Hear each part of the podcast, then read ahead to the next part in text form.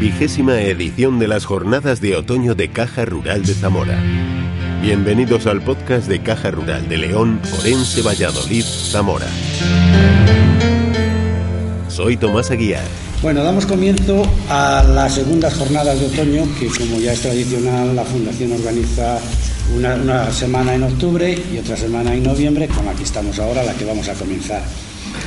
Y la vamos a comenzar, como se suele decir, con un plato fuerte. Vamos a empezar con el Foro Universitario Ciencia y Religión. De este modo, el secretario de la Fundación daba la bienvenida a los asistentes a la conferencia Inteligencia Artificial, Conciencia Artificial, que formó parte del Foro Universitario Ciencia y Religión y que fue impartida por la catedrática de Bioquímica de la Universidad de Navarra, Natalia López, a quien definía de este modo Jesús Campos, coordinador del foro.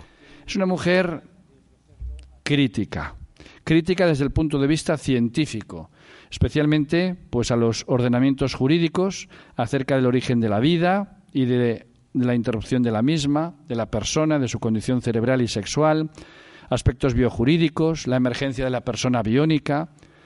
Yo creo que esta tarde estamos ante una científica creyente con gran experiencia y muy fiel a los principios que tiene la propia ciencia de ser fiel a la verdad y difundir pues los resultados de la ciencia.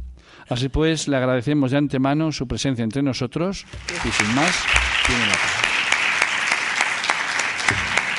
Somos genuinamente humanos porque somos libres. Esa es nuestro, nuestra realidad, nuestro plus de realidad. ¿no? Por tanto, nosotros no podemos dar libertad. Podemos condicionársela a alguien, etcétera, pero ni se la podemos dar ni se la podemos quitar.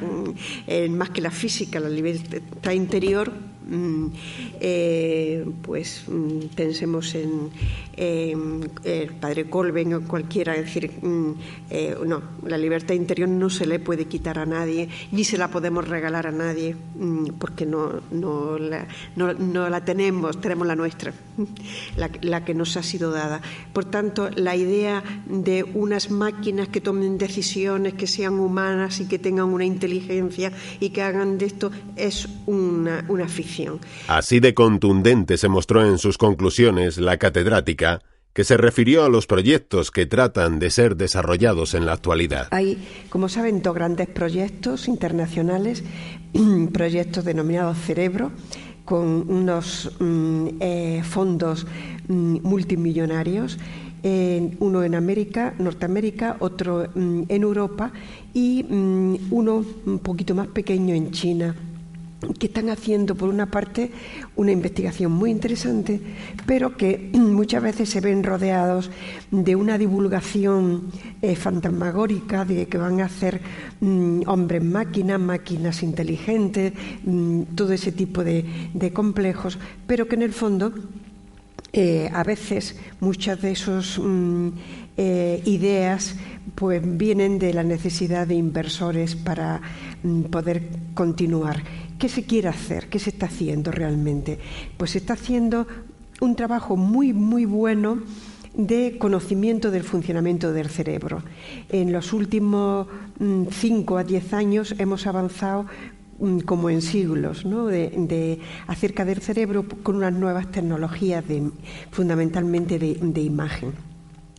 Ese conocer de, del cerebro está orientado, como casi todo el conocimiento científico, para ser aplicado a la salud humana, para curar, para curar enfermedades degenerativas, para curar eh, pues, trastornos psicológicos o, psíquicos, es decir, todo lo que tenga que ver con el cerebro. En tercer lugar, simular, copiar de alguna forma, que la técnica siempre eh, lo que hace es copiar la naturaleza, pues mm, simular el cerebro para, y ahí vienen ya otro, otros paras.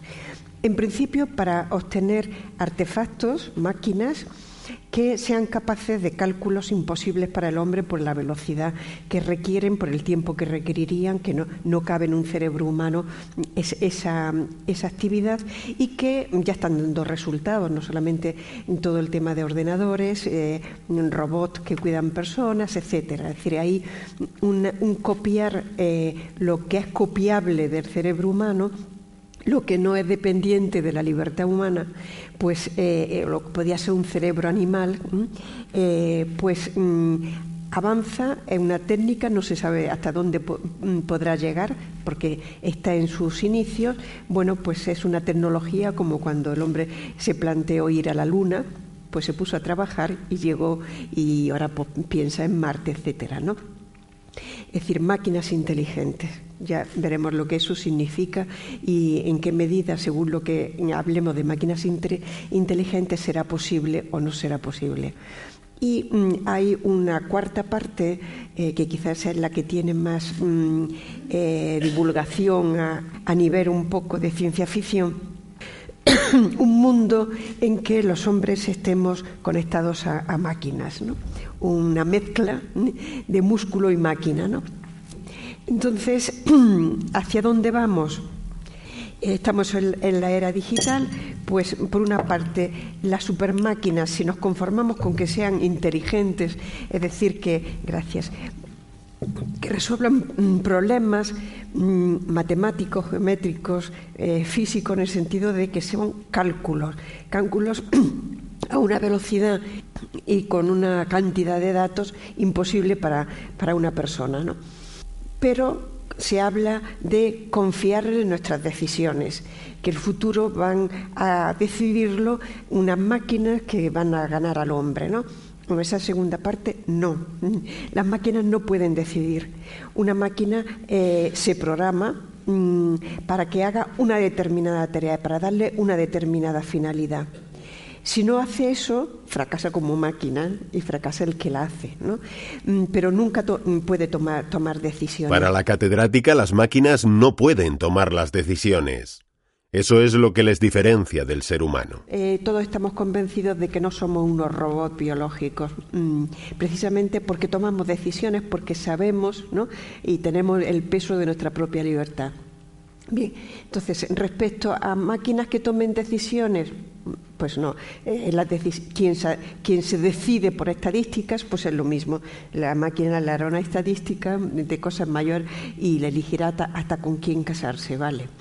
Eh, por otro lado, hacer superhombres, estamos super máquinas o superhombres. Superhombres que, pues con, mm, eh, que no tengan discapacidades, que no tengan envejecimiento, que no tengan incluso mortales y todo eso modificando su genética, por un lado, y por otra, haciéndole implantes de tal forma que sea mitad máquina, mitad, mitad hombre, ¿no? Entonces, la parte de genética muy difícil, como ahora veremos, eh, que salga algo. De hecho, llevamos 35 años mm, o más intentando por ingeniería genética curar alguna, cambiar un gen, modificar un gen que ocasiona, origina una enfermedad genética. No lo hemos logrado porque el organismo no acepta cualquier cambio. El, el genoma es perfecto, tiene una unidad perfecta para construir un cuerpo. Mm, entonces, el tocarle y cambiarle, si, es, si no sabemos ni modificar y son muchos años de trabajo, modificar un gen es posible, que eso lo logremos, eso seguiremos trabajando siempre, ¿no? Mm, que meterle un gen nuevo eh, pues sea muy difícil, que funcione bien. Pero sobre todo es que no hay nada que dependa mm, de la inteligencia, la voluntad, la mm, capacidad creativa, es decir, lo propiamente humano no depende de los genes.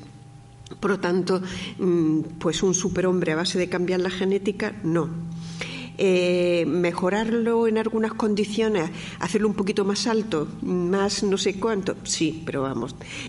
Microchip, pues mm, es muy difícil, muy difícil combinarlo. Y de todas formas, un hombre biónico que vaya, mm, que lleve consigo un ordenador que le servirá pues para hacer muchos cálculos y tener mucha estadística y tener mucho mm, solucionar rápidamente eh, con muchos datos las decisiones humanas muchas veces dependen más eh, como ha comentado Jesús ¿no? de, esa reunión dependen más del corazón mm, que, de la cabeza. ¿no? esa, esa, unidad que tenemos cabeza-corazón nos dice mucho y la, intuición, la empatía, eh, pues eh, resuelve cosas que una máquina y a base de datos, yo comentaba esta mañana que me, que me acuerdo sobre... En este sentido, Natalia López señalaba que el exceso de datos puede hacer difícil su procesamiento. Cada persona en el momento de nuestra concepción mm, estamos dotados de una libertad que ahora veremos como no es una propiedad biológica, es un plus de realidad, un nivel distinto de realidad que tiene cada hombre. Eso es lo que no puede tener una máquina, en definitiva, ese sería el resumen.